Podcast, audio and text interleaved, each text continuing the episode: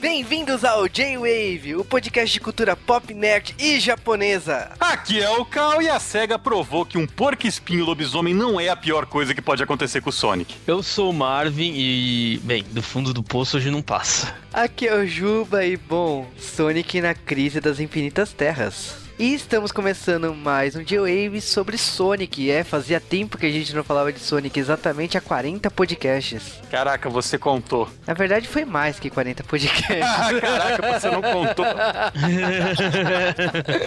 Pô, como assim não conta? Mas promessa é dívida, finalmente vamos encerrar aí a história do Sonic, né? Encerrar não, né? Porque sempre vai ter jogos do Sonic, mas pelo menos a gente vai falar de tudo que foi produzido até agora. Es espero que os próximos sejam bons também, né? Eu espero que não tenham mais. Ah, espero que sejam bons. Pode ter mais, se for bom. Bom, completando aqui a equipe, né, de games, né? Vocês já sabem, o Marvin. Oi, tudo bom?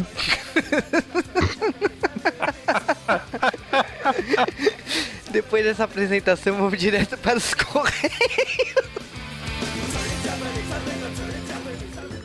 E sejam bem-vindos a mais um Correios do J-Wave. E essa semana vamos falar sobre a repercussão de Perfect Blue. É, eu não sei se é uma realidade, uma fantasia, mas estamos aqui de novo essa semana para falar de Perfect Blue, tema denso, né? Um, a gente não estava acostumado com esse tipo de tema esse ano, mas tapa na cara, né? Toma. Fazia um tempinho, né? Nossa, cara, fazia muito tempo que a gente não fazia tema denso. E antes de falarmos diretamente dos Correios, nós precisamos pedir uma coisa aos ouvintes. Divulgar o J-Wave. Então, se você ouve o J-Wave, tá na hora de você espalhar isso. É isso aí, o J-Wave precisa crescer e quem vai fazer crescer é o boca a boca dos ouvintes. Então, se você ouve o nosso podcast, force seus amigos a ouvirem, amarrem eles numa cadeira, sabe? Coloquem fone de ouvido. Não precisa ser tão violento, tá? Você não precisa amarrar na cadeira. Ah, você tranca a porta do quarto e, e coloca no último volume o podcast. Também é uma opção. Mas vocês têm que espalhar, vocês têm que fazer todo mundo que vocês conhecem ouvirem o J-Wave. Nós queremos aumentar o número de ouvintes absurdamente e a obra disso será dos ouvintes atuais. Então vamos lá, espalhem o podcast. Vamos encher o saco de vocês agora para sempre com isso. Exatamente. Então espalhem. Agora o momento dos nossos abraços semanais. É isso aí. Para começar, um abraço para o Diego Miyabi-sama, que deu uma de primeiro. Começou já, né? Começou, cara. Um abraço também para Márcio Neves Machado. Também um abraço pro Rony, que tava no podcast. Aliás, o Rony e a caravana do Rony, né? A caravana do Rony toda aparece para comentar quando ele aparece no J-Wave. É engraçado, né, cara? Toda vez que ele participa do J-Wave, a gente vê os mesmos comentários.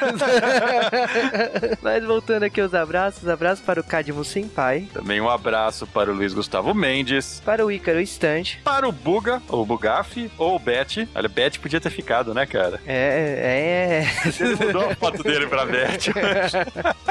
Abraço também para o Murak. Para o Di Benedetto. Para o Rafael Padilha. Para o Seixal Kaura, que não resistiu em citar Decarenja de novo. Tá. É episódio ruim ainda por cima, né? Então. Abraço também para o Olavo. Para a Lauren Uruha. Olha aí, o Rony Pedra e a caravana. Olha lá, caravana. Abraço também para o Amidamaro Reborn. Para o Francisco Barroso. Para o Edson. Também para Nicole Nog, ou Nod. Ela fala que a gente não acerta sobre o nome dela, vou continuar falando. Não, eu, tipo, se eu tiver que falar o nome dela, eu só vou falar o primeiro agora. O que, o que, sei lá. Não, não, vou, vou tentar todas as pronúncias, cara.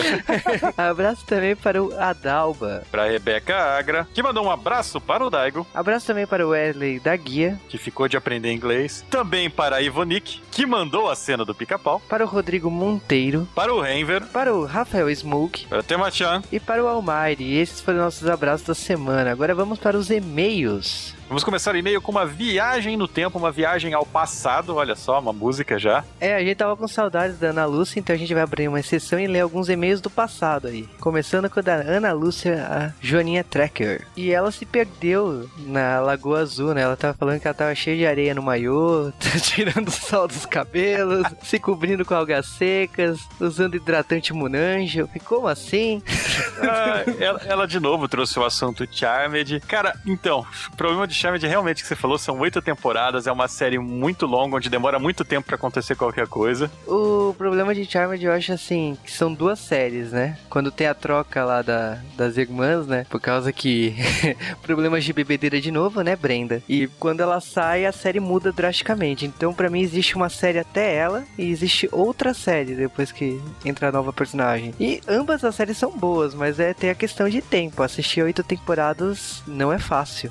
É, pra falar a verdade, eu gosto desse tipo de temática, né? Tanto que eu assisto um monte de série assim até hoje. Se a gente conseguir encaixar isso no calendário, a gente faz. Mas tem que ter bem mais pedido. Tem que ter pedidos aí.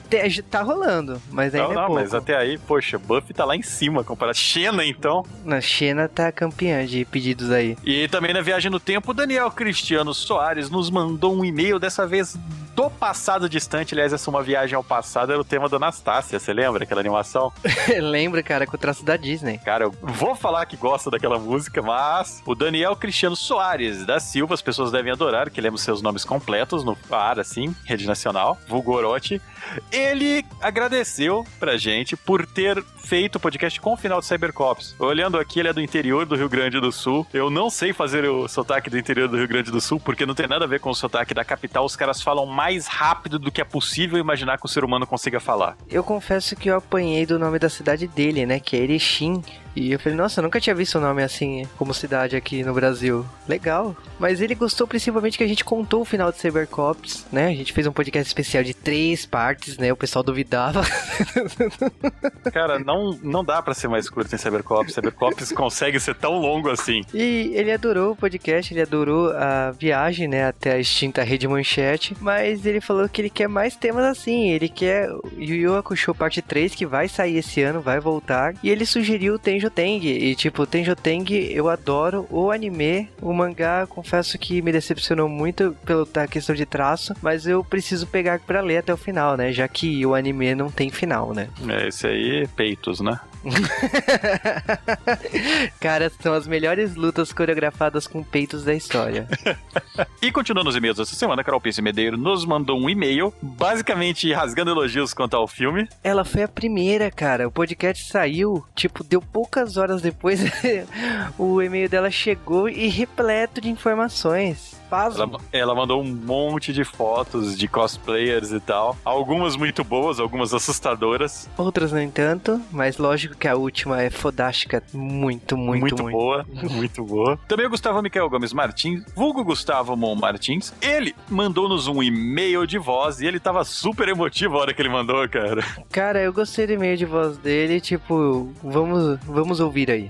Eu acabei de ouvir o programa e é, Perfect Blue eu não tinha assistido ainda. Conhecia praticamente Páprica e Paranoia Agent do Satoshi Kon, mas eu assisti o filme, eu saí o podcast, eu comecei a ouvir, parei, fui assistir o filme. É, é, muito genial a maneira como tudo é feito, como tudo é colocado na tela. É, cada cena dele se encaixa tão perfeitamente no todo. No todo é tão insanamente bonito que é difícil descrever direito o que é Perfect Blue. Eu, eu já conhecia Páprica, mas a escala de insanidade entre Páprica e Perfect Blue é muito diferente. Por mais que Páprica seja completamente maluco, é, Perfect Blue é, é outro nível de insanidade, é outro nível de criação que consegue se superar porque simplesmente você não consegue pegar resposta nenhuma e você não precisa da resposta.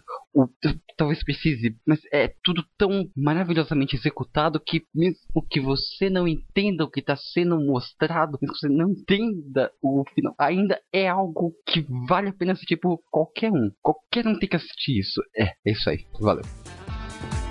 Eu adoro quando a gente causa esse efeito nas pessoas, mesmo que seja culpa do Satoshi Kon. Sim, e o Gustavo sugeriu ainda, cara, no Kyokai, tipo, não sei, cara. Ele sugere toda vez. Sim, toda hora que é verdade, é um fato muito interessante isso. É que Agora... eu tenho, eu tenho olhando a lista de pedidos aqui, só tem ele pedindo.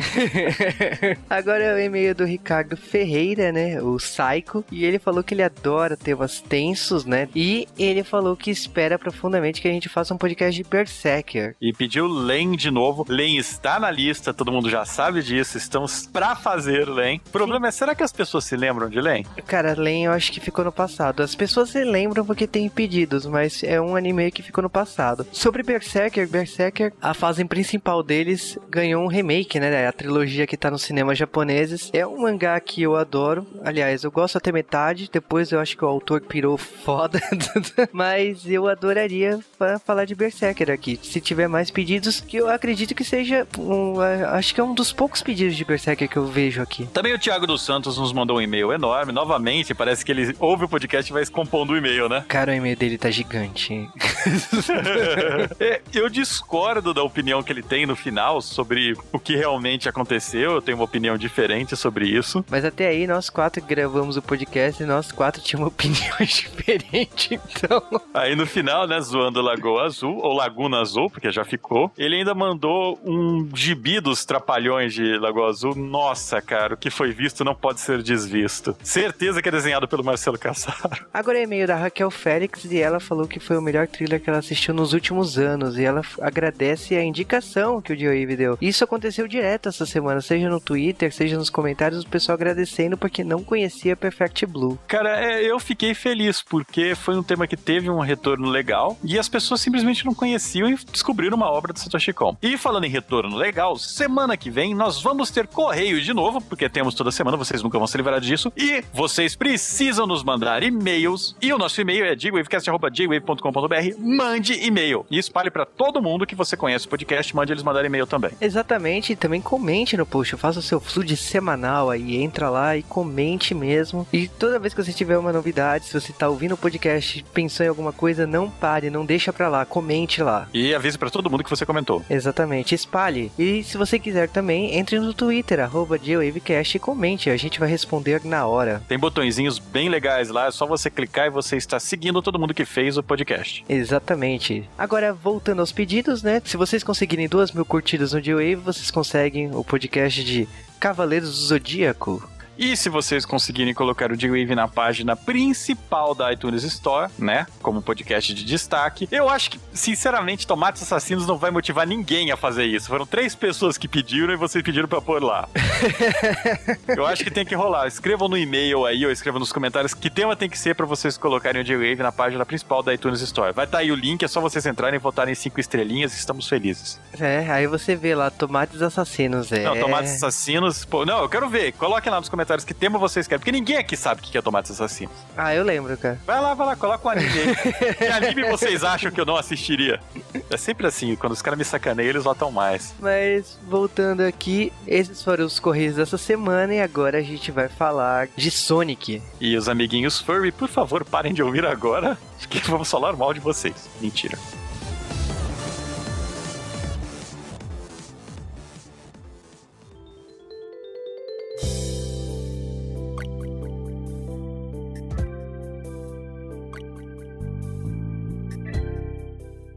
Antes de falar de Sonic, temos que falar de Sonic. É, a gente já falou de Sonic no passado. Vamos falar de Sonic? É, estamos falando de Sonic a- como que tá hoje em dia, né? Mas se você quer saber como a gente falou de Sonic na época do Mega Drive, ouça o J-Wave 52. É, e se você gosta de merda, você pode escutar a gente falando dos jogos de Sonic que não são tão bons. Ou escutar o podcast agora. que é o J-Wave 54. Ou você pode continuar aqui conosco e voltar a ouvir sobre Sonic. E na última vez que a gente parou, nós paramos na geração anterior à atual de videogames, né? Quando o Sonic não estava mais muito bem das pernas.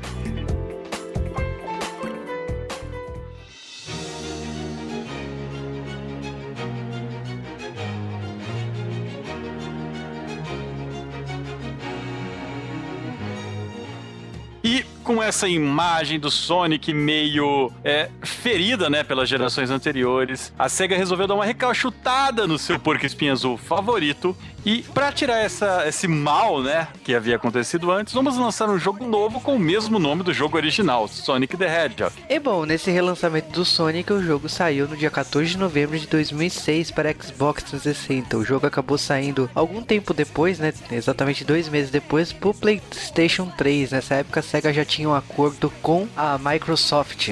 Ela podia ter corrigido ou terminado o jogo em dois meses, né?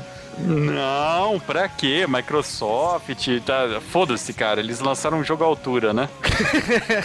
Olha, e que altura, hein? Mas Cara- muito baixa, assim. Sonic 2006. É, é, como podemos definir esse jogo além de falha épica? Eu acho que falha época é uma boa definição. A definição de falha épica é essa. Porque tirando, em mu- tirando a música, ele falha em todos os aspectos. Então, eu acho que ele falha na música, inclusive. Eu eu- acho isso de toda a música de Sonic cantada, mas. não, não, eu digo da música incidental, digamos assim. Ah, bom, eu achei que você ia gostar do tema do Sonic, né? Ah, eu gosto, mas aparentemente eu sou o único que gosta, então. eu- gosto dessa música, mas numa cover feita pelo, pelo pessoal do Adventure. Mas enfim, a gente tá falando de um Sonic que envolve viagens no tempo aí. A gente tá falando de um Sonic que se passa no reino de Soleana. Você vê que falou viagens no tempo, o Juba já tá animadão com o jogo, né? Vem já foi defendendo em 2006, né? Cara, defendendo aquelas, esse jogo foi lançado logo no comecinho, né, da era do Xbox 360 e PlayStation 3, né, era o Sonic da nova geração, né, era a primeira vez que a gente ia ver o Sonic pra geração atual de videogames. E, bom, o jogo apresenta um Eggman com um exército de robôs e tal, ele tá atrás das chamas do, do desastre, né, e que pra conseguir isso ele precisa fazer a princesa chorar. E o Sonic acaba salvando a princesa, né? Lógico, o, Eggman não ia conseguir isso, por, por isso que existe um jogo. E por algum motivo tem um futuro alternativo em que o que tanto o Shadow quanto o Shadow desse jogo e o Silver, que é um personagem novo, são desse futuro. É uma cagação incrível a forma como eles jogam os personagens, mas a jogabilidade desse jogo é imaginada da seguinte forma: você tem então os três personagens, né? O Sonic. O que, que o Sonic era pra ser? Era pra ser rápido, né? As fases eram pra ser dinâmicas, isso não acontece. Aí tem o Shadow. O Shadow a gente já conhece, né? Ele já foi cagado lá atrás.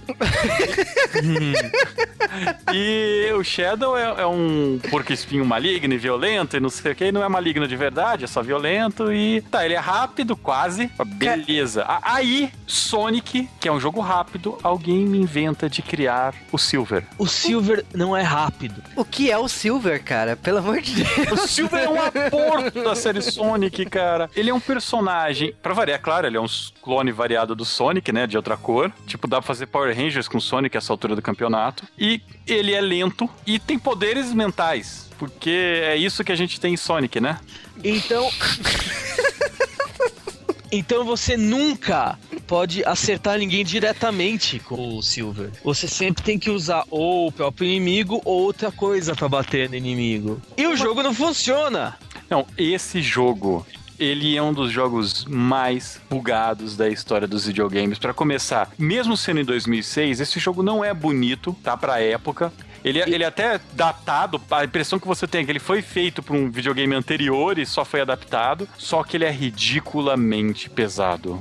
Muitos dos gráficos usados no, no Sonic 2006 são gráficos que já foram usados no Dreamcast, como por exemplo vida, argolas. É, é embasbacante, é impressionante. Ah, E o jogo ele tem N problemas, né? É, Tipo, ele tem slowdowns contínuos, mesmo em máquinas fortes, né? Como 360 e PlayStation.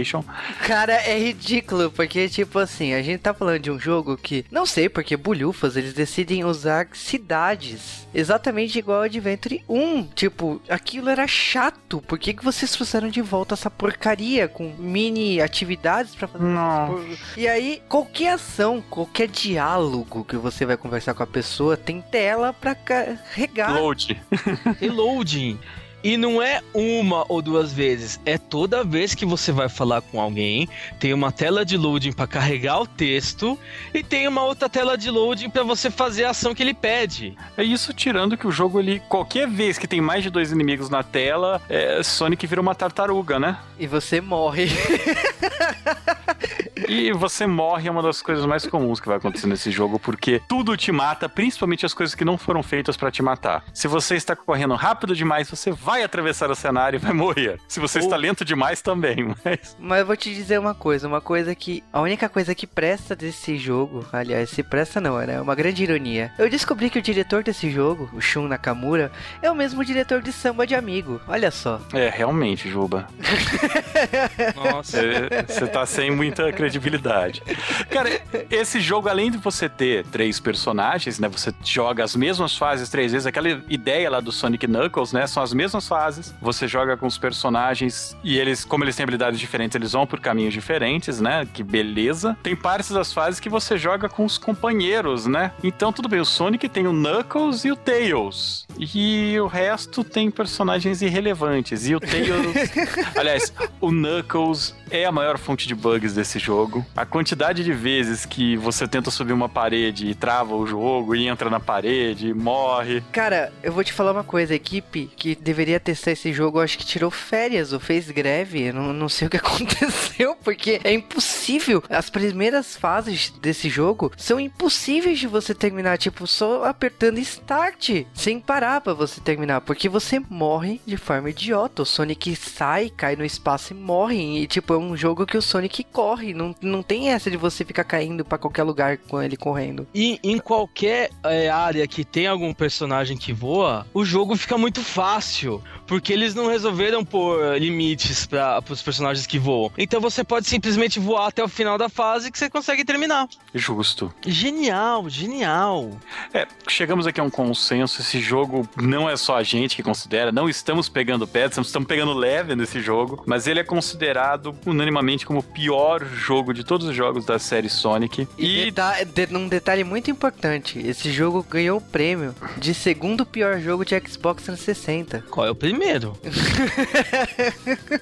Eu não faço ideia qual é o primeiro, mas pra esse jogo ter ganhado o segundo pior jogo de Xbox 360, parabéns, Sega. Agora, eu vou contar uma coisa pra vocês. Todo mundo fala Sonic 2006, né? Ninguém chama esse jogo de Sonic the Hedgehog, chama de Sonic 2006. Eu lembro toda vez daquela propaganda do Sonic 2000, daquele aparelho de ouvido do outro lado da sala que passava na manchete. Lembra? Agora eu posso te ouvir. E a, a história provavelmente é a prova de que esse jogo nunca ia dar certo. Porque a história, primeiro, é muito difícil de seguir, porque ela é incrivelmente ruim. A, a dublagem é muito ruim. A dublagem é muito ruim. E ah, tem. Quando você termina com seus personagens finais, tem a última história. Que você joga com todos os personagens que não são Sonic para ressuscitar o Sonic. Ah, quando você termina o jogo, ah, pe- pega sete esmeraldas do caos para ressuscitar o Sonic, a- essa princesa Elisa, que é uma humana, vai lá e beija o Sonic para acordar ele. Um porco espinho. Isso não é o pior, cara. O pior, dando spoiler do final do jogo, não recomendo que vocês joguem, sinceramente, esse não. O final do jogo é que nada aconteceu.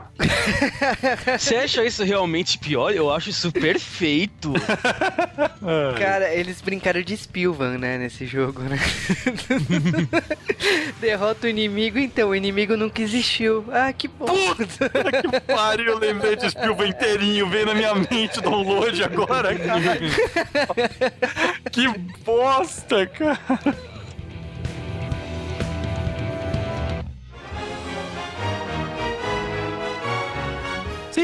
Como já cagamos tudo que poderíamos cagar, já falamos do pior de todos os jogos da história do Sonic, vamos falar agora de um jogo que é só meio ruim. Mas literalmente ele é só meio ruim. Cara, a gente tá falando de Sonic Unleashed, o Sonic World Adventure lá no Japão. E é engraçado que essa história de World Adventure, eu, est- eu fui pro Japão nessa época e eu vi o nome desse jogo. Eu falei assim, nossa, mas que jogo é esse? Ah, é o Unleashed.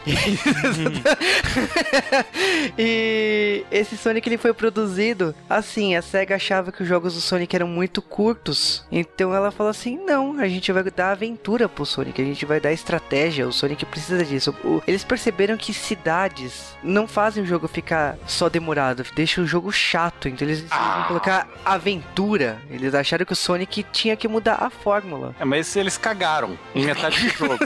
pra variar, né? Não, ah, porque do nada, de repente, assim, ninguém esperava, surge a maldição do Were Hedgehog. Ou Lobis Porco-Espinho, numa tradução literal. É, Tá bom, gente- é, é, vai se fuder, Serga.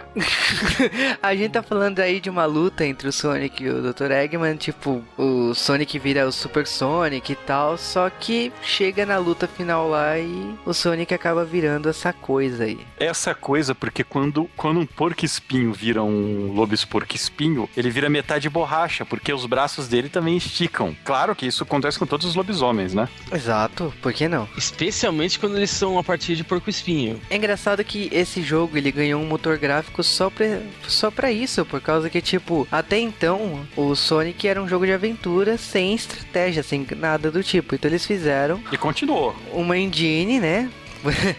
pro que fosse baseado no Sonic Adventure, mas que trouxesse uma dinâmica, né, que eles acreditavam que, que traria do Sonic de Mega Drive. Olha, eu vou te dizer que assim, esse jogo é dividido em duas etapas, dia e noite. Durante o dia, você joga com o Sonic, a qual nós estávamos esperando desde o Mega Drive. Que é muito bom e é lindo, diga-se de passagem. Cara, é um jogo legal, ela, por mais que as fases de corrida normalmente sejam quase em trilhos, sabe? Você sabe que você está sendo guiado, você sabe que você está seguindo um caminho. O jogo te dá a sensação de velocidade, você se sente fazendo Sonic. Aí escurece.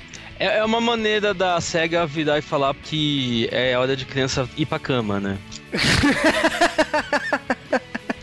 A questão é a seguinte, quando escurece o Sonic vira aquele lobo com braços de borracha e ele tem que escalar, ele tem que fazer um monte de missões aí que em tese não são coisas que o Sonic faria. Como descer cacete em um monte de inimigo. Esse jogo, ele, por mais que seja o mais diferente, ele recebeu críticas positivas e, assim, como um todo, ele não é um jogo ruim. Ele não seja Sonic, mas ele não é um jogo ruim. Não, as críticas, no geral, elas citam especificamente isso. Ele é um jogo meio bom. É o Eri bom, sabe? A parte dele de Sonic realmente é boa, divertida e tal. A parte que não é o Sonic é uma bosta. Então, recomendo que você jogue metade desse jogo.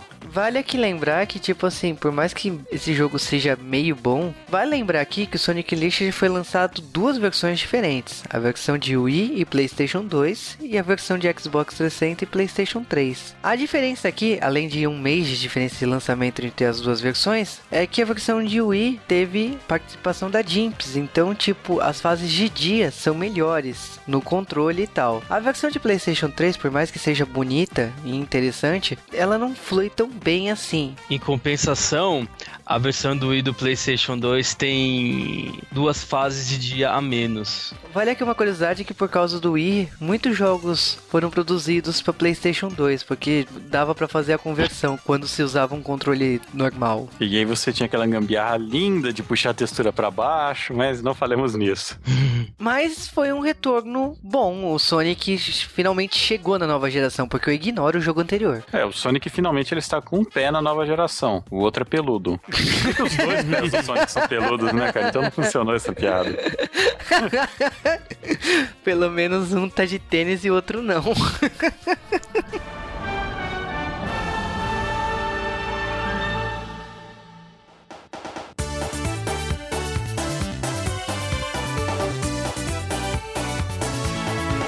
Sonic 4 Episódio 1, o jogo lançado no dia 7 de outubro de 2010, foi lançado pra todo mundo. Anos depois, até pra PC. Cara, é, eu tenho ele no iPhone.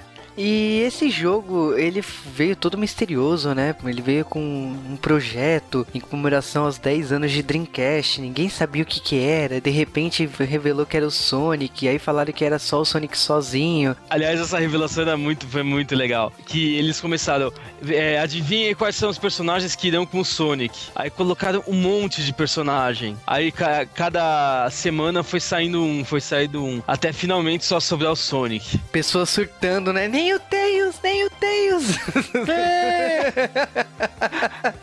Surto mesmo é o que vem depois, quando saiu os primeiros 5 minutos, 5 segundos de jogabilidade, os fãs já começaram, putz, vai ser uma porcaria, vai ser uma porcaria, ninguém vai gostar, vai ser horrível, vai ser horrível. Literalmente, sim, o primeiro teaser aconteceu exatamente isso. E o Sonic 4 ele teve uma série de problemas. Aí teve a questão do vazamento de um vídeo, né, que acabou revelando grande parte do jogo. Então a Sega teve que refazer as pressas e dá pra perceber claramente isso com o Sonic, né? Se você prestar atenção no Sonic em relação ao cenário, dá pra perceber uma diferença drástica. E esse jogo ele foi produzido pra se passar depois de Sonic Knuckles, né? Vale lembrar aqui que o Sonic Knuckles é um puxadinho do Sonic 3. Sonic 4 é igual Sonic 1 e Sonic 2. A primeira fase é Green Hill Zone, a segunda é Cassino Night, a terceira é, o Laby é Labyrinth Zone, a quatro é Metropolis Zone. As fases de bônus são as mesmas do Sonic 1, só que você comanda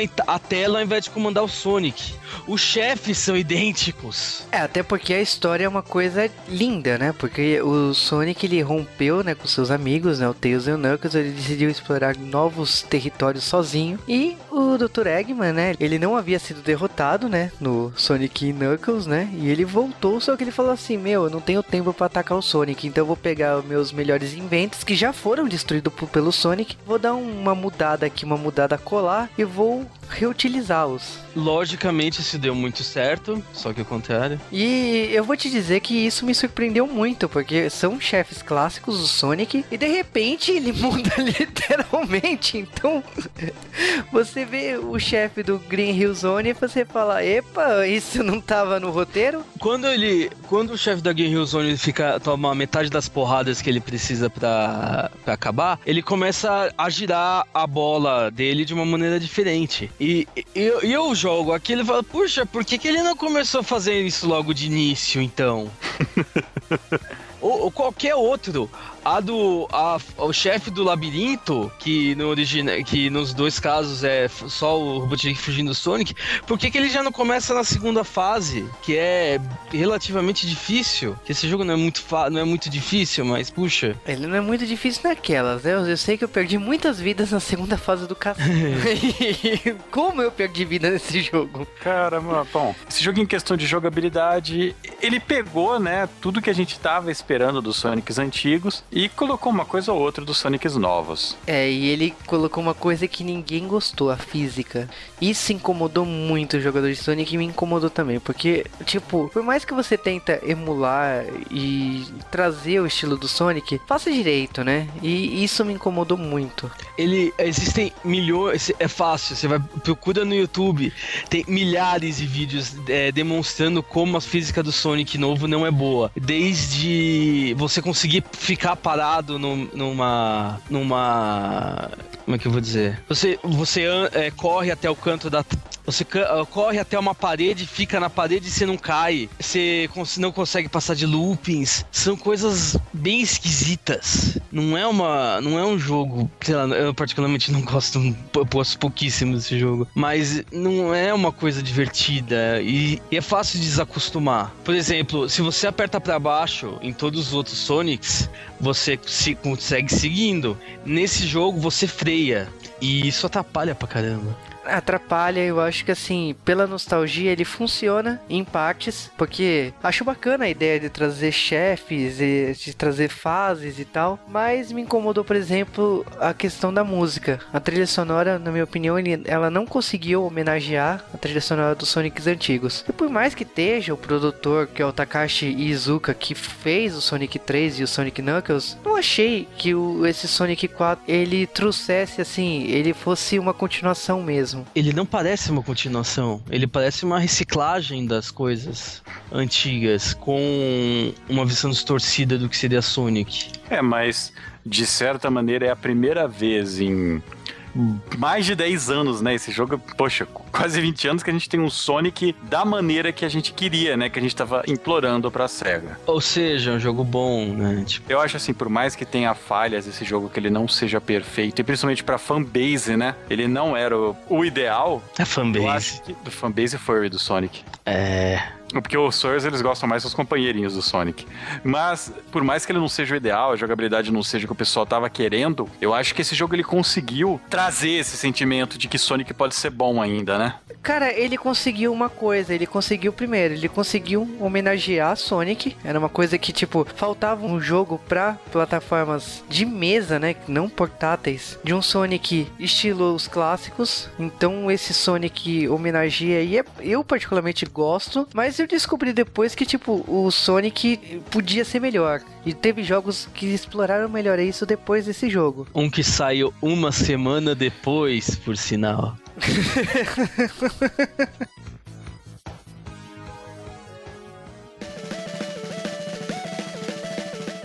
e praticamente um pouquinho de tempo depois, né? Um mês depois, Sonic Colors, praticamente um mês depois do Sonic 4, saiu Sonic exclusivo para Nintendo, né? Para Wii e Nintendo DS. Esse jogo foi produzido pela Sonic Team e pela Jimps, a Jimps principalmente para a versão de DS, e esse jogo tá na cronologia do Sonic. Não sei como, né? eu jurava que esse jogo não encaixava na cronologia, mas me provaram que eu estava errado. Então, a cronologia de Sonic, que eu saiba, tudo entra. E Sonic Generations é, a, é, a, é o que encaixa tudo. E isso é meio assustador, porque que... tem jogos de corrida, tem jogos de Game Boy, Cara, mas o que eu gosto aqui do Sonic Colors é o plot. Eu acho que o Eggman chegou no novo patamar, porque no momento que ele decide criar um parque de diversões no espaço, porque ele está arrependido dos seus erros, tipo, ok, tipo, que roteiro é esse? E aí o Eggman vai lá ele prova, né, que vilão é vilão sempre, né? Então, tipo, se o Eggman ele tá, ele tá fazendo esse parque não é porque ele é um, é um bom cara, ele tá pedindo perdão, não, é porque ele quer os misteriosos Wispes. Aí você vê é. que o Eggman já perdeu a noção. Pra começar, mudou o nome, né, de Eggman pra Robotnik, falando que já não tinha caráter, e agora Sabe... ele perdeu totalmente. Sabe o que é pior? Isso é igual à história do Knuckles Chaotix, da versão americana. Ou seja, nem original ele é. Cara, a grande questão aqui, a grande diferença desse Sonic é que o Sonic ganha poderes novos. Isso me incomodou muito, porque já tinha um Sonic de antes. Então, meu, Sonic com poderes, Sonic com coisas que a gente nunca tinha visto antes, vai dar merda. Esse vai dar merda continuou. Pra falar a verdade, vai dar merda era o sentimento que todo mundo falava e eu, quando vi os trailers, falava eu quero jogar, né? Porque eu sou um idiota. Não, cara, você não é idiota. O Sonic Colors eu joguei logo no lançamento e eu vou te dizer, o Wispes eles dão realmente poderes diferentes. O Sonic nunca tinha ganhado esses poderes, né, como virar uma broca e bola de fogo e tal. Mas eu gostei muito da, da, das soluções. Lógico, tem alguns power-ups, alguns efeitos aí que os Wisps dão que me incomodam. Vou te dizer que dá uma dificuldade do caramba. Mas, como um todo, é um jogo que funciona muito bem. Eu vou falar que esse jogo, ele me interessou porque eu já havia jogado alguns outros jogos do Sonic que estavam uma porcaria, essa geração nova, mas ele parecia que funcionava, né? Ainda mais depois de todo esse hype do Sonic 4. E primeiro eu peguei a versão dele pra Wii, quando eu fui jogar, e assim, eu gostei. Eu vou falar que, por mais que o jogo não seja ideal, na minha opinião, você tem noção de velocidade. Isso tava faltando em Sonic 3D desde sempre. Você se sente rápido, você sente que tá correndo, você morre sem parar quando pula enquanto tá correndo, mas isso, eu acho que eu sou um babaca jogando, né? Cara, uma coisa que assim, eu percebi desde o Unleashed é que o CG do Sonic melhorou muito. E é lindo no Unleashed e aqui repete. E então você tem uma história por mais que seja boba, é, é, ela é linda em animação e os diálogos né, desse jogo, né? Por causa que o Sonic e o Tails, tipo, num parque de diversões. E eles não fogem disso no roteiro. Então você se diverte muito com a conversa dos dois, tendo que lutar com o Robotnik num parque. Se parar pra pensar, é bizarro. Questão de jogabilidade também, ele permite que você jogue com mais de um jogador num minigame bizarro. O que, sei lá, se vale a pena para alguém, né? Sonic sempre foi pro problemático, né? Em minigames para duas pessoas, né? Numa tela só. Não, dá pra jogar com quatro pessoas. E, cara, eu também joguei a versão DS desse jogo. E vou falar assim, eu gostei muito mais da versão DS do que da versão Wii. Porque, para mim, a melhor parte da versão Wii é quando você tá naquelas partes de, que eles chamam de trilho, né? Né, em Sonic, que significa que você não tem mais 3D, você não anda mais pros lados, você tá travado na tela, você só acelera, desacelera, é, pula ou abaixa, né? E quando você joga 2D é basicamente isso, você tá jogando em trilho. E o DS é inteiro dessa maneira, é muito divertido jogar no DS porque você tem mais um controle. Os as coresinhas, né, os, eles são diferentes, alguns, né, acho que tem dois diferentes, não muda nada o jogo que você vai experimentar, não é uma coisa que vai mudar a sua vida. A única coisa que parece é que o jogo é mais divertido para quem gosta de Sonics velhos. É, numa questão de comparações aí, o Sonic de Wii, ele é mais puxado pro Sonic List de Wii. E no caso do Sonic Color de Nintendo DS, ele traz mais o estilo do Sonic Rush. Então, tipo assim, são jogos, por mais que seja a mesma franquia e a mesma história, são duas versões aí bem diferentes em termos de jogabilidade. Esse jogo ele superou as expectativas, o pessoal realmente não estava esperando muita coisa, porque Sonic com power-ups, que são os Wisps, aliás, qualquer raça, né, desde o Sonic Adventure, qualquer coisa que, que desse coisas pro Sonic é, era meio assustador. Esse jogo surpreendeu a crítica, surpreendeu o público, é considerado desde então o melhor jogo de Sonic de 2006 para frente, deixando bem claro, e é altamente recomendável. Tipo, por mais boba que seja a história, por favor, né? Sonic, tipo, não exige essa complexidade toda. Então, eu gosto e é um jogo que eu recomendo. Inclusive, esse jogo saiu-se bem melhor que o Sonic 4. Conseguiu é, capturar uma a, a, atenção da base da fanbase que estava decepcionada com Sonic 4. E no final, foi a base pra série continuar recuperando. É, eu acho uma coisa importante aqui que Sonic the Hedgehog 4 e Sonic Colors foram lançados ao mesmo tempo. Então, foram feitos por equipes diferentes, por mais que seja a mesma produção, né, o mesmo estúdio e tal. É interessante que o jogo que seria nostálgico, que era o Sonic 4, ele acabou ofuscado pelo Sonic Colors e é totalmente inesperado para todo mundo, ninguém esperava isso. Eu acho que as pessoas ainda devem ir atrás desse jogo, esse é um jogo bom, é uma coisa que Sonic tava precisando, mas se vocês tiverem chance, tentem jogar a versão de DS, que eu recomendo, acima da versão de Wii, mas as duas versões são bastante legais, bastante diversão. Não é lá como se finalmente Sonic tivesse seu Mario Galaxy, mas... É, uma coisa aqui que a SEGA aprendeu, que jogo deve ser feito com cuidado, com teste, com padrão de qualidade. E o Sonic Colors, ele demorou dois anos para ser produzido, pra você perceber que, tipo, realmente a SEGA tava se focando num bom jogo. Tipo, é diferente de Sonic 2006.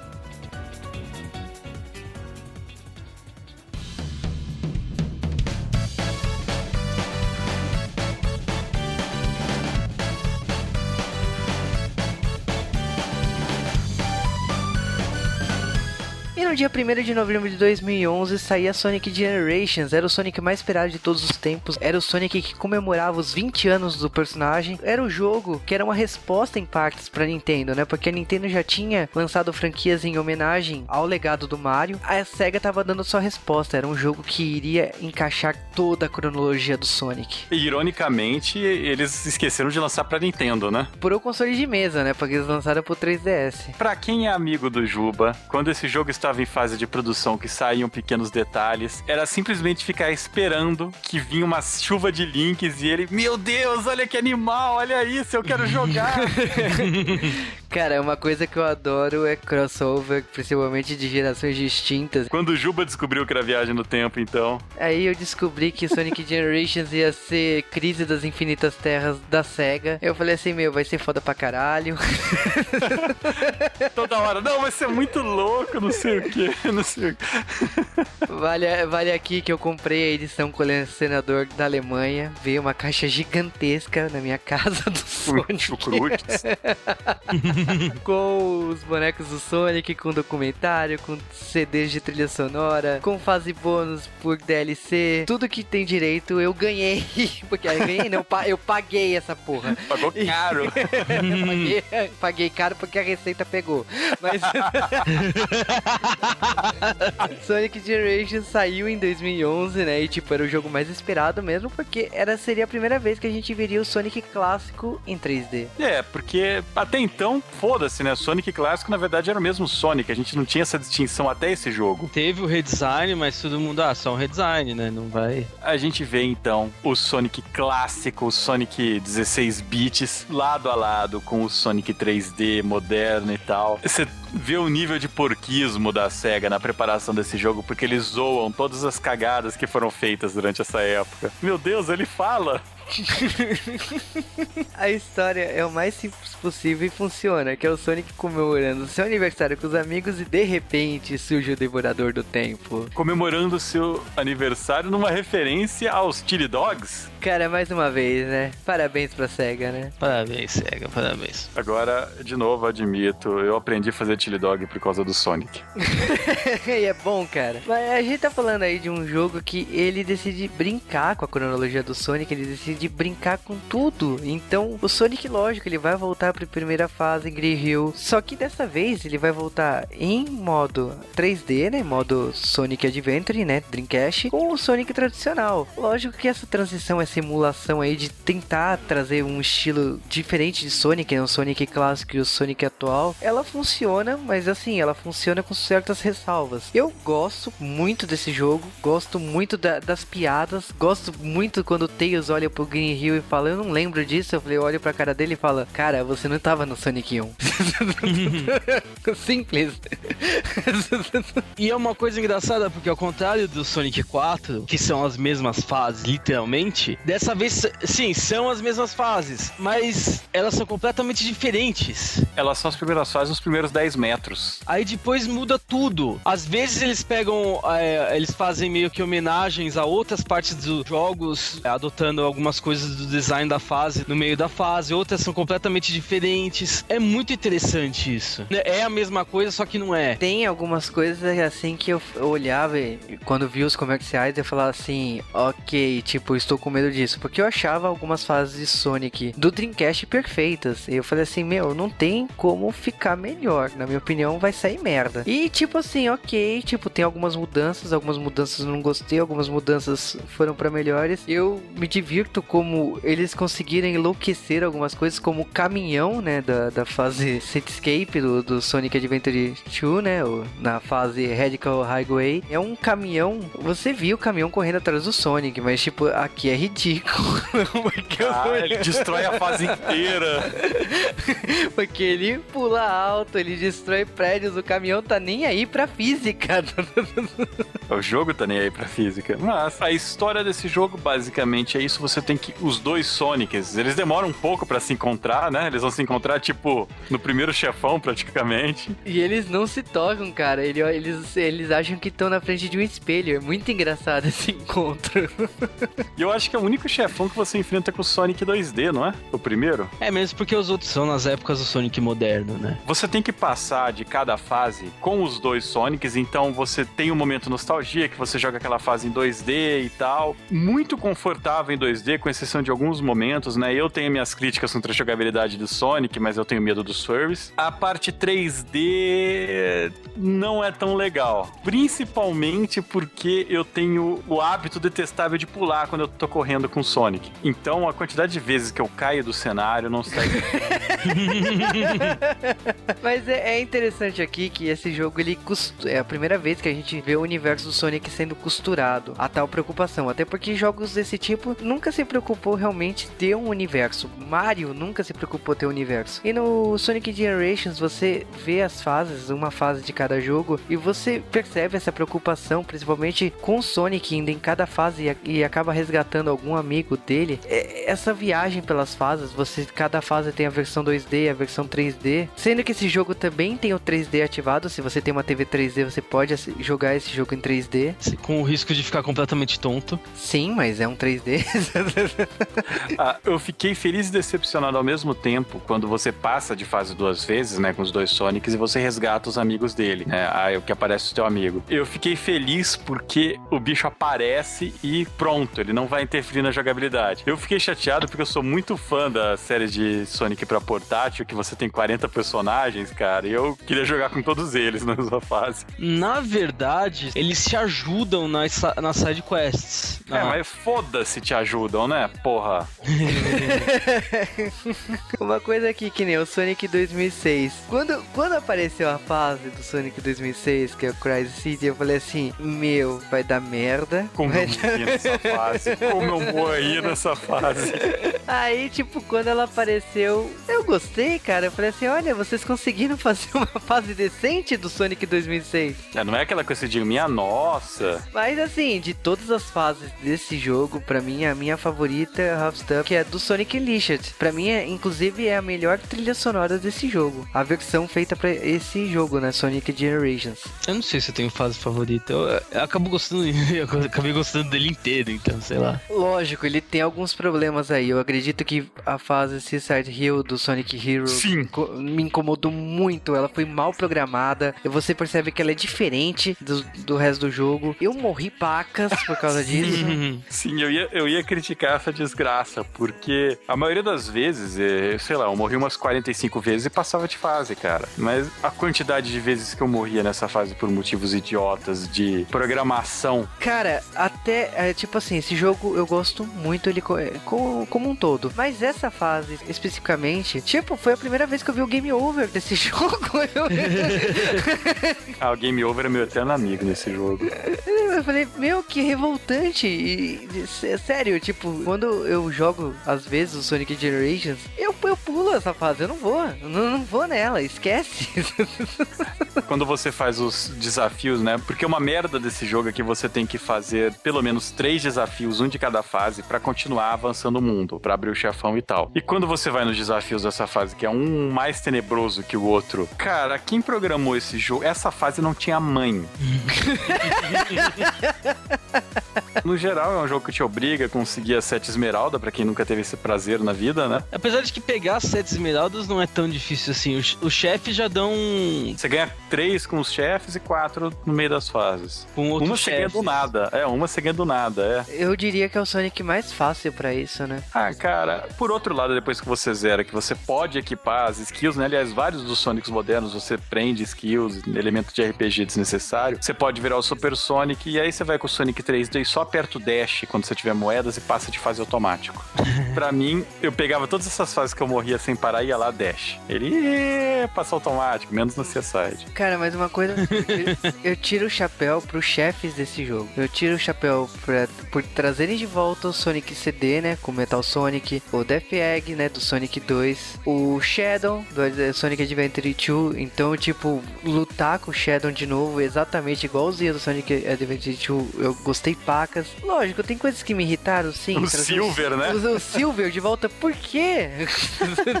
Eu não gostei, tem uma mecânica de chefe que eles colocaram, né? Principalmente no último chefe, que é a mecânica que você tem que cair atrás do chefe. Eu sempre tenho um argumento contra jogos de Sonic. Sonic é pra ser rápido. Favor, não fazer um chefão que deixe o jogo ser lento. Principalmente quando ele tem um poder chamado parar o tempo, que você fica parado lá uns 3 segundos. Cara, eu acho que esse jogo, ele, ele foi feito pra fã, tem piadas aí que com uma sutileza que só fãs mesmo vão entender. O encontro do Robotnik com o Eggman é hilário, principalmente porque o Robotnik, ele olha pro Eggman e ele fica se questionando o tempo todo como que ele ficou tão maluco daquele jeito. Mas a melhor parte desse jogo é o momento que você zera, que os Sonics estão conversando, aliás, o Sonic está monologando e o outro está pulando, né? E aí o Sonic do futuro fala a melhor coisa do universo pro Sonic do passado. Eu tive que falar isso pra todo mundo no meu MSN que tava online, cara. o Sonic do futuro vira: "Ah, vá lá, um futuro fantástico o espera". Só que não, né? Note, né? Não, então ele fala isso, aí o, cara, o Tails aparece, só que ao contrário. O teu futuro é duvidoso. Eu vejo grana, eu vejo dor.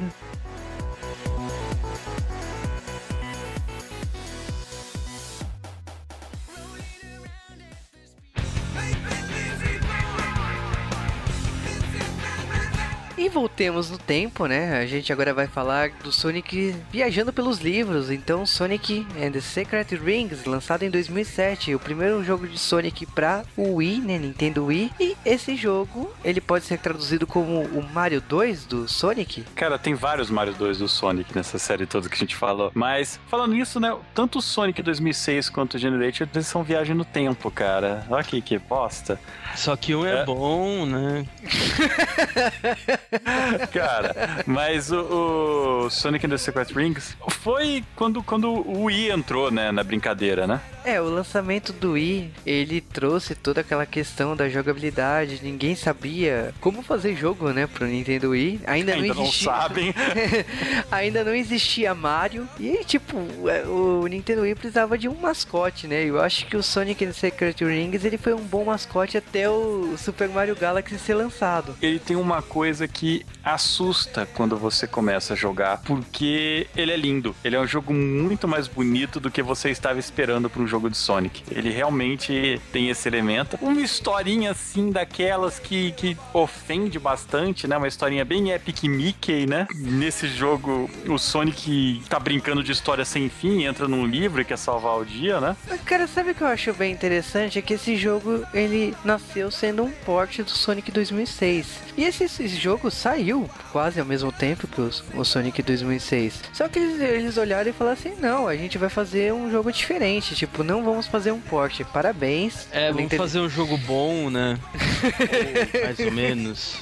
Aí eles viram o que eles estavam fazendo e falaram, meu, vamos fazer outro jogo.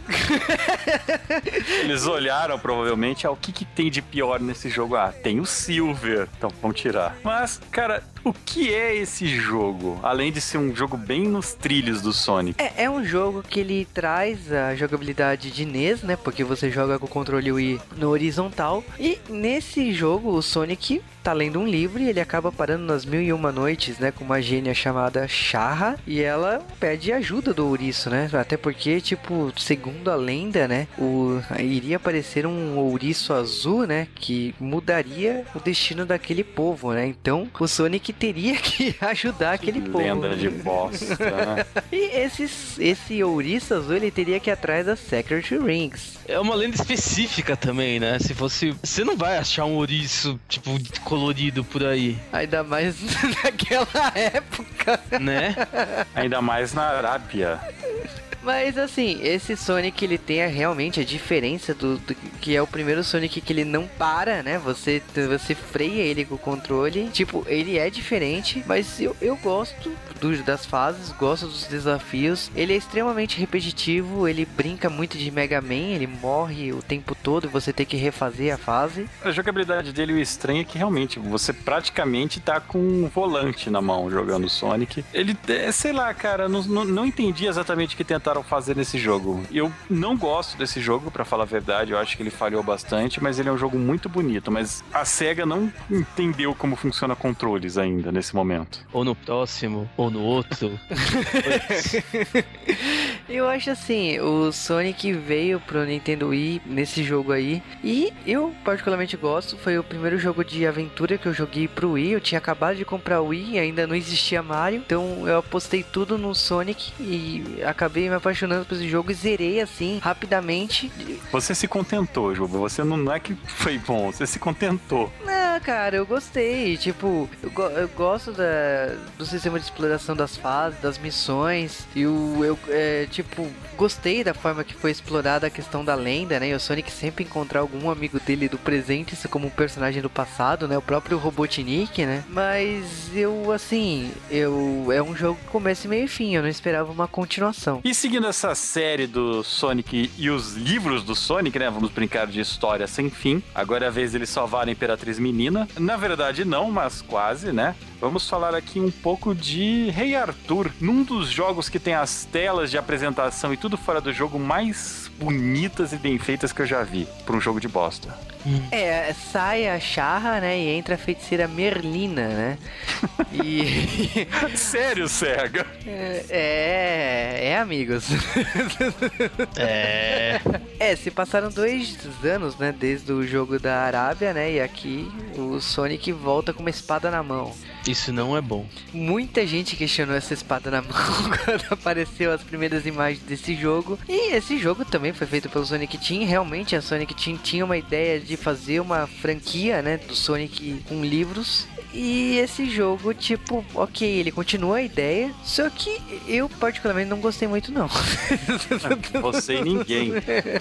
grande problema, vamos de novo, Sonic é rápido. Quando você tem que chacoalhar uma espada no meio das fases, isso não é rápido. Esse é um jogo lento do Sonic, ele quebra o, o ritmo, os momentos de velocidade são curtos e quando são, são em trilhos, eu também morro pra caralho nesse jogo. É, Ele tem que lutar com o Cavaleiro Negro, né? E ah, as piadas, né? Tipo a espada Caliban.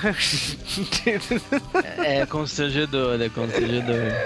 ok, muito obrigado, SEGA. O único mérito pra mim desse jogo é a questão dos dubladores, né? Foi o último jogo dos dubladores que a gente conhecia até então do Sonic. Isso é um mérito. Isso é É, um... isso. É um mérito porque eles não voltam. O outro mérito, né? Aliás, tem dois méritos desse jogo. Foi a volta do Crush Forte, que é- era o grupo que tocava Sonic Adventure 1 e 2 e o Sonic Heroes. Tipo, foi nostálgico a volta deles. Bom, é, pela nossa teoria, né, deveria ter havido já um terceiro jogo dessa série dos livros do Sonic. É. A gente não sabe que mais livro pode vir por aí. Então, mas como esse foi. Esse é bem ruim, eu acho que não vai sair mais. Que-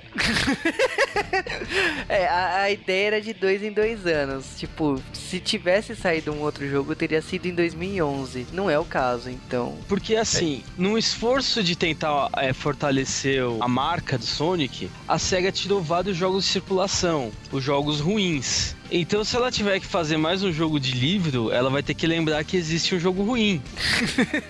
É muito importante que depois desse jogo a SEGA olhou pra franquia e falou assim: olha, a gente produziu o jogo demais. E se realmente se você ver a da- as datas de produção desses jogos, todos os jogos foram produzidos paralelos por equipes diferentes e por aí. Só que, tipo, a SEGA falou assim: não, a gente vai fazer poucos jogos. Eles até citaram Mario nessa época, falaram assim: realmente o Mario tem um legado de bons jogos, com exceção do GameCube, mas ele tem, ele tem bons jogos e a gente quer isso pro Sonic. Então a gente vai fazer poucos jogos do Sonic agora. Se ela vai cumprir isso é outra história, mas não é, é- pelo menos essa é a regra que a SEGA falou pra gente.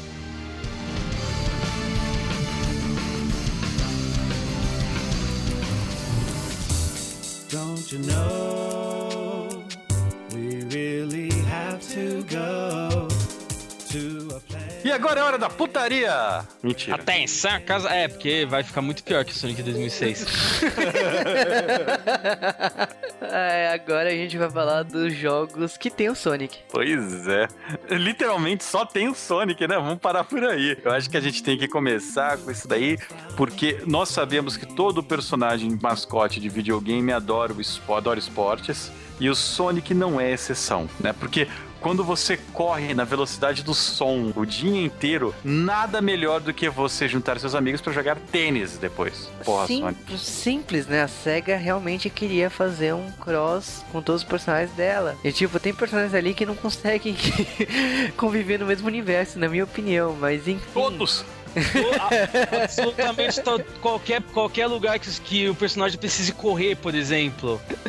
Já é um bom começo. E a gente tá falando aí do primeiro jogo desse- dessa mistura, desse cross aí, que é o Sega Superstar Tennis, lançado em 2008. E nele veio personagens da franquia Sonic, da franquia Alex Kidd, o Golden Axe. Alguém lembra da franquia Alex Kidd, sinceramente? Ah, eu lembro, cara, eu levanto a mão. Você tem quantos anos, cara? A audiência desse jogo tem quantos anos, sabe? Cara, ninguém precisa saber disso. Então, cara. A questão é Alex que- Kidd volta e o Wonder Boy não volta. Isso não é justo. Cara, samba de amigo voltou, cara. Cara, Space Channel 5 voltou. Super Monkey Boy. Não, Super Monkey Ball ainda tem os jogos pra Wii, tá? Space Channel 5? Quanto tempo? Jet Set Radio. Cara, o Knights, né? Nights que teve um jogo depois que não é tão bom assim. É, é, é que a SEGA não é de ter tantas franquias assim. Tanto é que a maioria dos jogos dela são Sonic. Então eles tiveram que, meu, caçar gente. É, é que a SEGA não tem esse histórico. E, e, tipo, esse jogo saiu pra PlayStation 3, PlayStation 2, Wii, Xbox 360, Nintendo DS. Logicamente que a melhor versão, pra quem gosta de fazer o movimento do jogo, é a versão de Wii. Até porque nessa época ainda não existia o PlayStation 3 com Move nem o Kinect.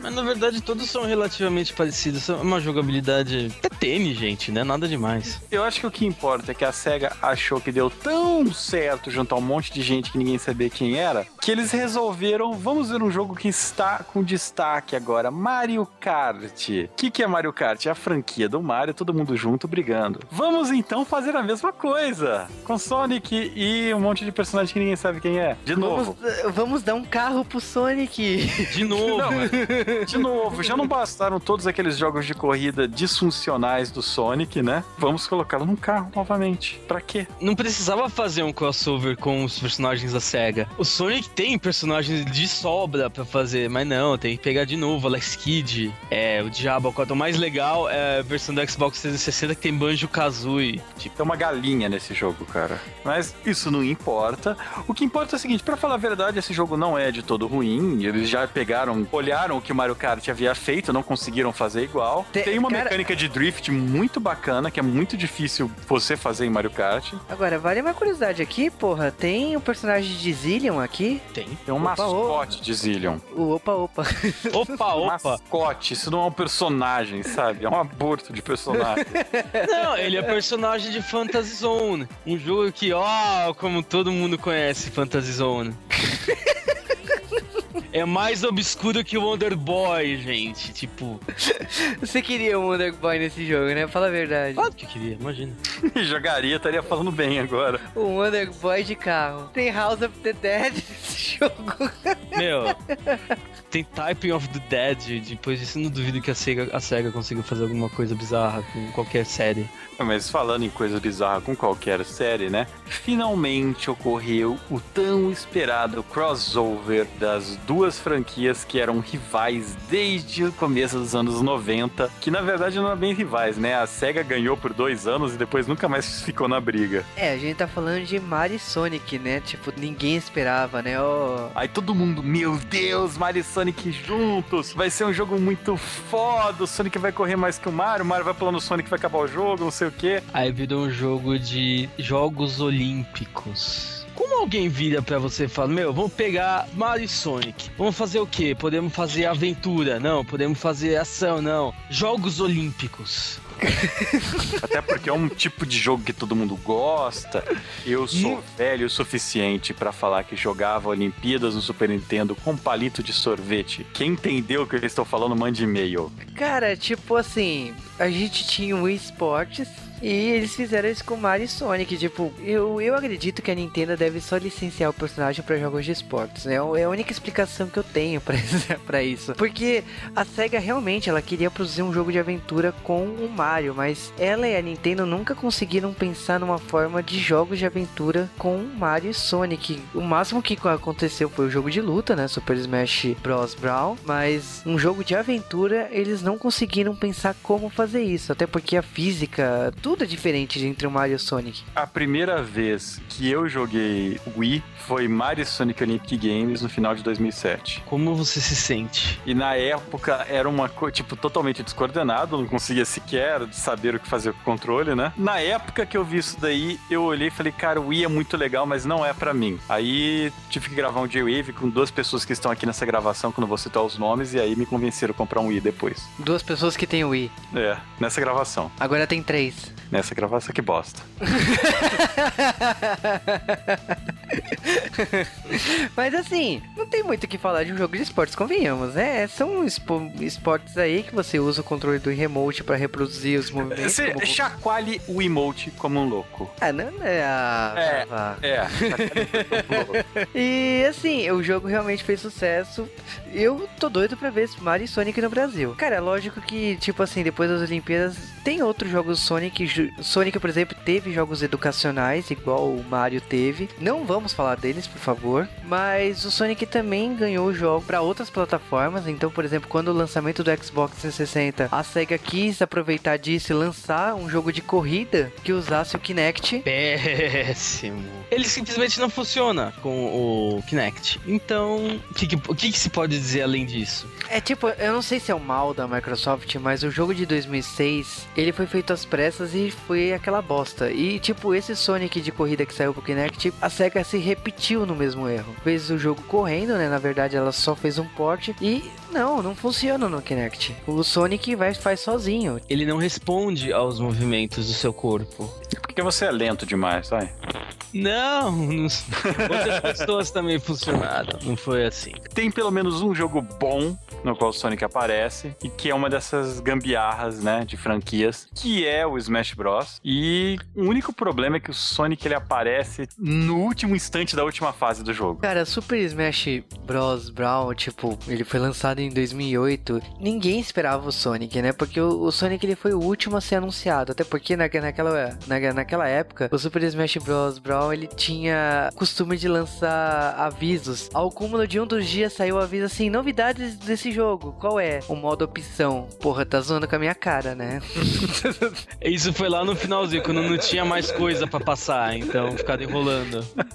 É, você quer ser mais trollado que você vai lá, qual que é a novidade do dia? O modo opção, porra, vai tomar banho, né? Você tá zoando com a minha cara, né? E o Sonic realmente apareceu, mas, é, tipo, o Sonic aparece estranho pra mim, né? Porque ele não tá encaixado naquele universo, ele surge no último minuto e tem toda aquela polêmica, né? Da questão da, da Capcom ter quebrado a exclusividade com a Nintendo por causa do Resident Evil 4. Aí, tipo, a, a Nintendo se vingou tirando o Mega Man do jogo. Aí a, a Nintendo achou interessante colocar o Sonic no lugar porque ele era azul, será? E aí.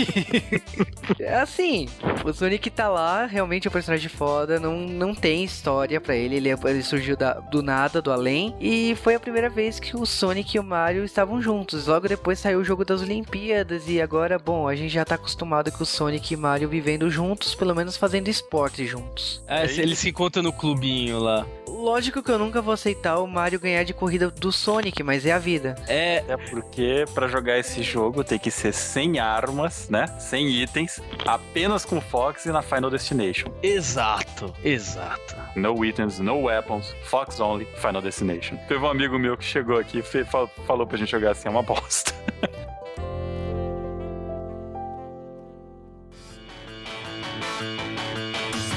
E agora vamos falar dos jogos de Sonic que cabem em sua mão. É, a gente já tinha falado de alguns jogos no passado, né, que ficaram até o Game Boy, agora tá na hora de falar dos portáteis recentes, dos portáteis dessa geração e da geração passada. Agora são mais da geração passada, né? Porque tanto o DS quanto o PSP são da última geração. Mas, no caso do PSP, Sonic teve dois jogos, Sonic Rivals 1 e 2. Que é uma das coisas mais bizarras que eu já vi pra Sonic. Assim, Pra So- E Sonic, e Sonic. Todo mundo gosta de fases de corrida do Sonic, não, né? É, Então, imagina um, um jogo. um jogo sobre corrida. Que bom, cara, que ideia legal. E, e é bizarro, porque o Silver aparece, e não sei porquê, porque ele é só do Sonic 2006, é do tempo, do futuro do Sonic 2006. E o Shadow manda no, no Metal Sonic, por algum motivo. Cara, esse jogo é bizarro, a história é estranha, né, que o Eggman transforma a Amy, o Tails e a Rouge em cartas, né, então tipo o Sonic vai lá resgatar os amigos e o Knuckles vai salvar a Mestre Esmeralda, tipo, ah, que história estranha. Cara, é. E no 1, o 2, perdão, o 2 não muda muita coisa, né? A jogabilidade do jogo é um jogo plataforma, mas você tá apostando corrida, é, não tem tantos inimigos, não tem tantos tesouros na fase, é bem no trilho mesmo, você quase não tem escolha por caminhos, é mais o quão rápido você bate aqueles objetivos. Talvez o diferencial desse jogo, né, pros coleguinhas Furbies, é que tem 40 mil personagens pra escolher. Por mais que não tenha muita diferença entre eles, né? No 2 até que tem mais, no 1 eles são idênticos. E é feio esse jogo. Minha nossa, que. É, cara, comparado com outras versões de jogo de plataforma clássico para PSP, né? Tipo Mega Man, né? Esse jogo falhou em ser bonito. Não, Falhou- porque, tipo, quando você tem um outro portátil que, é, no caso, ele é inferior que o, que o PSP, né? Que a gente tá falando do DS, por mais que te, tenha um catálogo maior e tal, a gente esperava que, graficamente falando, já que o Sonic realmente da nova geração e tal, tivesse gráficos bonitos. E esse jogo não tem isso, são gráficos feios. É, mas já que a gente já falou do DS, o DS ele teve lá seus quatro jogos de Sonic, um dos quais a gente já falou, né, que é o Sonic Colors para DS. Mas os outros jogos, eles são, né, a série Sonic Rush, que existe o primeiro jogo Sonic Rush depois do versão Adventure. Eu particularmente sou muito suspeito para falar desses jogos porque eu gosto bastante dos dois, por mais que eles tenham comandos a la Mortal Mortal Kombat pra você controlar o Sonic. É muito esquisito, porque você tem que fazer manobras enquanto você pula. Aliás, pular é o grande problema desse jogo, porque tem muito buraco pra você cair. E no jogo que você deveria ser rápido, ter buraco não é legal. É, mas até aí eu reclamo por que, que você tem uma fase de água no Sonic, né? Mas, aliás, por que, que você tem fase além da Green Hill Zone, que é a única que é rápida? O resto você fica batendo, trincando, voltando. É, botar buraco não ajuda. Definitivamente não ajuda. O que eu mais gosto dessa história realmente é brincar de Scott Pilgrim, porque aqui tem o Eggman Nega. Cara, mas o melhor desse jogo é que ele dá um pouco de sensação de velocidade. A quantidade de vezes que eu tô olhando pra uma tela do DS e o Sonic tá na outra é, me irrita, sabe? Eu perco, Ah, cara, eu adoro isso. eu perco o Sonic direto. E mas fora isso daí, a série ela é bacana, ela tem a história digna de história de jogos de Sonic, sabe? Mínima. Tá acontecendo Cara, uma merda, resolva, corra pra resolver. Eu vou te dizer que logo quando eu comecei a jogar esse jogo, eu, eu comecei a fazer de propósito. O, Sonic pra cima, na tela de cima, o Sonic na tela de baixo. cima. Uma coisa que me incomoda muito no Sonic Rush Adventure é o fato de você ter de novo um mapa.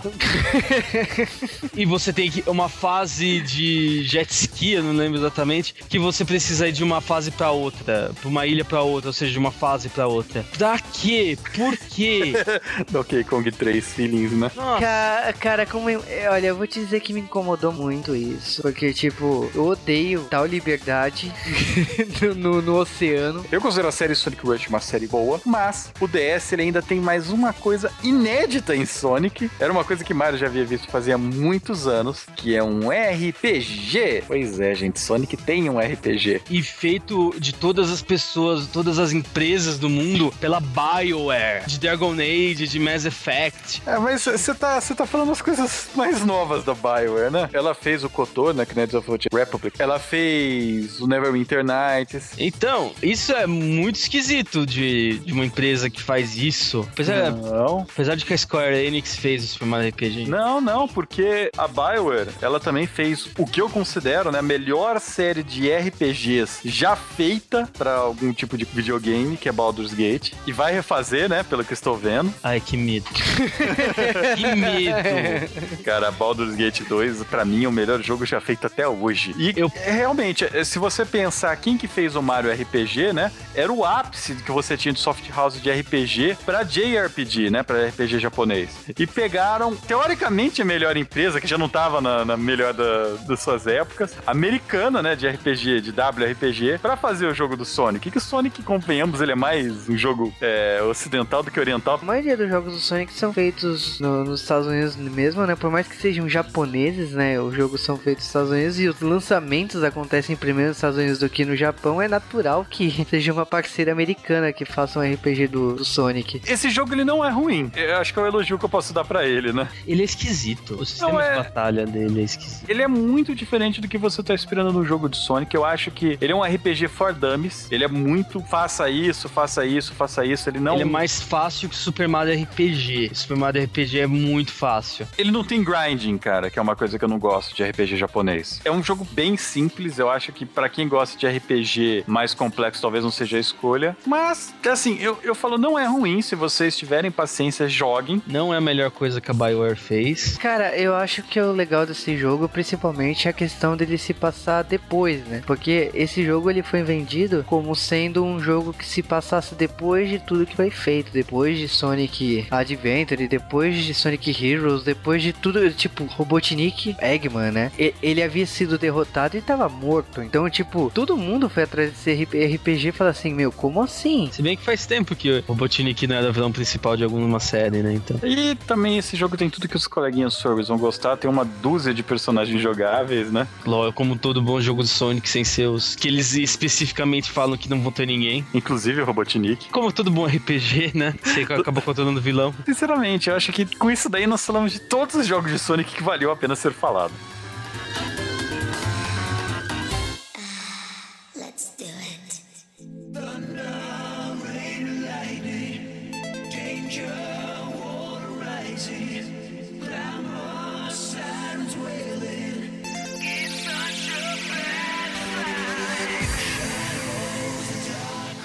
Agora que nós terminamos de falar de todos os jogos de Sonic, toda a série, tudo mais que valia a pena ser falado e não era educacional, né? Ou irrelevante que é sinônimo.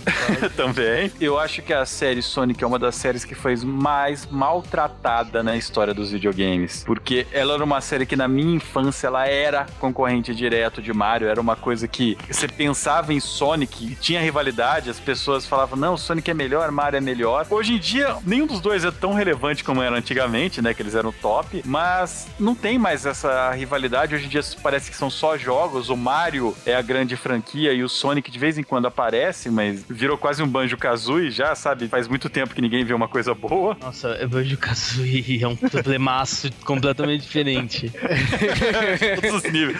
Mas é uma, Né? é uma, é uma das franquias que quase foi esquecida porque ficou muito tempo sem ter relevância. Teve vários jogos, né? Um milhão de jogos, não teve jogos bons. E eu fico muito feliz que eles estão revivendo aquela época, né? Com os jogos bons de Sonic. Eles finalmente aprenderam que você não precisa colocar jogo 3D. Aliás, foda-se a geração atual de jogadores que só conseguem jogar um jogo 3D incapaz de jogar um plataforma, tá? Porque Sonic é plataforma 2D, Sonic funciona muito bem em plataforma 2D. Pode usar as melhorias que vieram todos esses anos, pode usar, mas eu acho que tá aí pra provar os jogos de Sonic que conseguiram funcionar, eles seguem esse esquema de plataforma 2D, mesmo que seja em colocar o jogador em trilhos sem ele perceber. Depois de um grande período sem absolutamente nada de relevante, eu acredito que Sonic tenha futuro. Eu, a Generations pra mim provou que a SEGA, dentro dela, dentro tem uma partezinha dela que ainda sabe fazer jogo de Sonic. E eu tenho esperança de que eles façam jogos bons a partir de agora.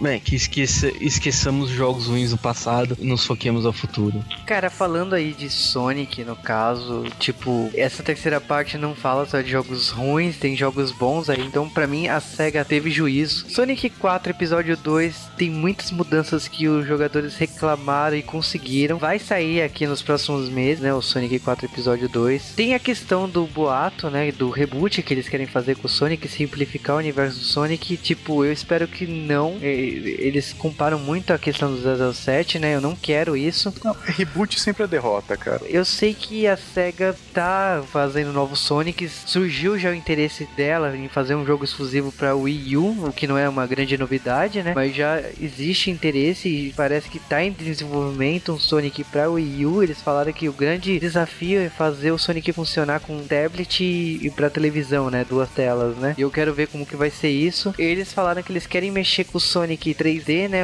Eles querem fazer um jeito novo, mas que tipo ainda homenageia os jogos clássicos. Eu não sei o que, que ele- eles se referem disso. Então, assim, Sonic não acabou. Sonic continua, é um legado, né? A SEGA continua usando o mascote. Eu, particularmente, acho que com a era PlayStation e a era Xbox, acabou os mascotes, né? E isso tá em partes em voltando. A Nintendo usa isso muito bem. E a, a própria Sony começou a usar isso, né? Que eles começaram a lançar jogos que tem os mascotes deles, entre eles o God of War, que eu não acho mascote, mas ok. Eu acho que a SEGA viu que realmente os mascotes estão voltando e está trabalhando com o Sonic muito bem. Fez o Sonic Generations, que é uma puta homenagem. Fez Sonic Colors, que é um jogo muito bom. Tem o Laced, que o pessoal aqui ficou no mais ou menos, mas não é um jogo ruim. Então, pela frente aí, a SEGA tem, tem potencial aí. Depois de Generations, o que, na minha opinião, a SEGA não tem que viver do passado. Homenagens são legais, mas tá na hora de apostar no novo.